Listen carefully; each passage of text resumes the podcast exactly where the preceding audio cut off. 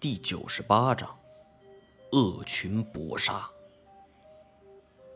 想活命就听我的，要不然让你下去陪你儿子。一听我说这狠话，包大根抖了一下，心有余悸的往下望了望。山下的情景我们看不清楚，但是依稀可以听到群鳄撕咬的声音。我清了清嗓子。我的计划就是如此，金锁，你带枪打头阵，鳄鱼冲上来你就开枪，记住要冲着嘴巴打。咱们用排枪阵，你开一枪之后换弹的时候，我在你后方开枪，彼此策应。崔中原，你负责在一旁掩护。我又看了一眼于越，顺便保护你老板。包大根，你站起来，跟在我们身后。太前，还是你来负责殿后。我说完这个计划之后，看了一眼鳄鱼群的方向。我们会从相反的方向下山，不惊动鳄鱼最好。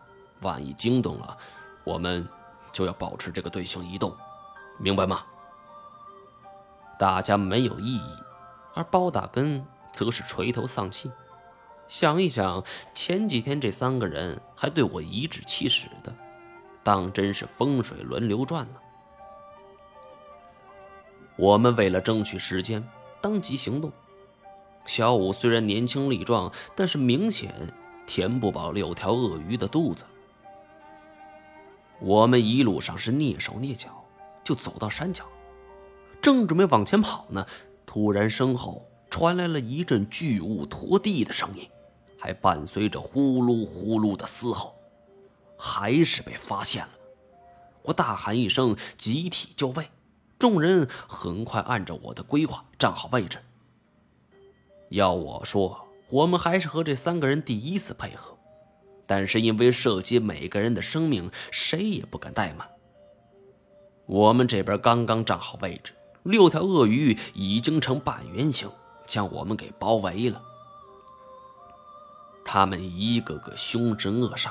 嘴角还带着血，金锁打头阵，也不知道是在外人面前充好汉，还是真的涌起了求生斗志。我还没下令呢，这小子就迫不及待往前方冲呢。我们急忙跟在身后。正对着我们的一条鳄鱼转身就冲了上来，张开嘴就要咬。金锁则是当机立断，手中猎枪瞄准他的下巴，扣动了扳机。砰的一声，硝烟四起。鳄鱼有两大弱点，一个是它的腹部，另一个便在于它的大嘴。猎枪的杀伤力虽然不如管制枪具，但是这铅弹打出去发散，而且近距离杀伤力更大。这一枪打出去，数十枚铅弹全部激射而出，都打进了鳄鱼的嘴里。一枚也没有浪费。巨鳄痛苦的摇头晃脑，是翻滚在地，而金锁则是一边跑一边填弹。我见右手边又冲过来一条巨鳄，抬手就是一枪。虽然枪法不如金锁精准，但是这巨鳄也是身负了伤，一时间不敢再追。队伍的最后方。一条鳄鱼是奔着捕猎者的本能想要欺负掉队的，但是我们队伍最后偏偏安置了战斗力最为强大的太前。这一条巨鳄张嘴露出了颗颗利齿，但是太前却并没给他任何机会，手中短剑一转，竟然将这巨鳄的上颚给削去了三分之一。这条巨鳄痛苦的摔倒在地。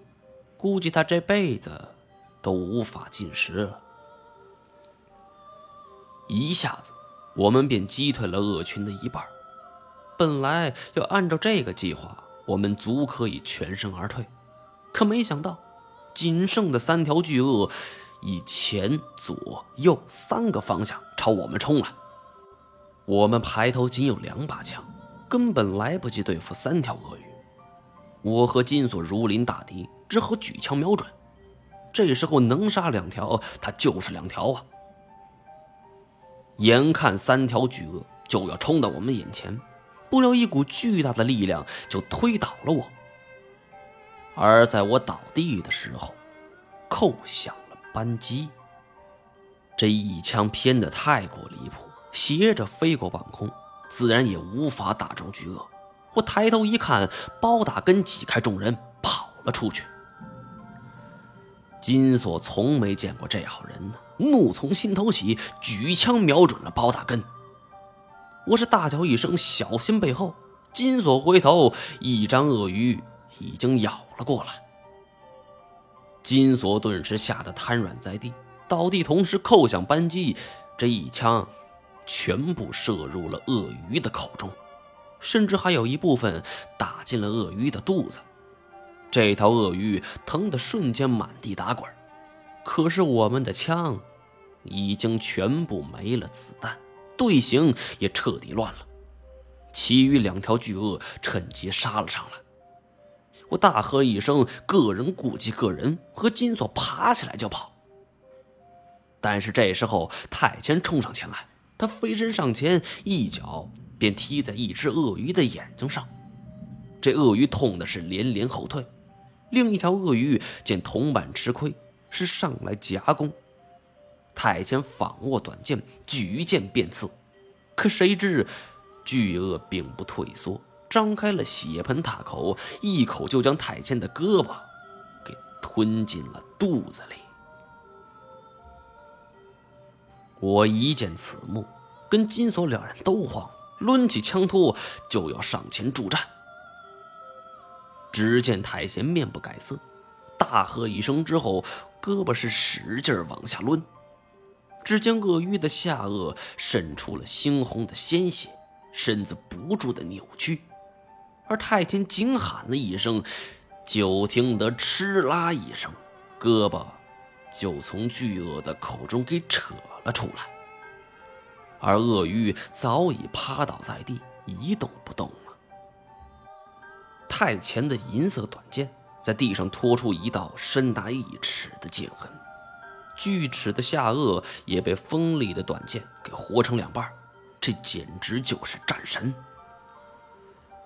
我曾见过不少人斩杀鳄鱼的手段，但从没见过如此干净利落的。当年我和二表哥对付罗杰的时候，也是费了九牛二虎之力。但是如今太监仅仅就是一招，就将鳄鱼给斩于马下。太监转动了一下手臂，并无大碍，还得多亏鳄鱼并没有咀嚼能力。而说话间。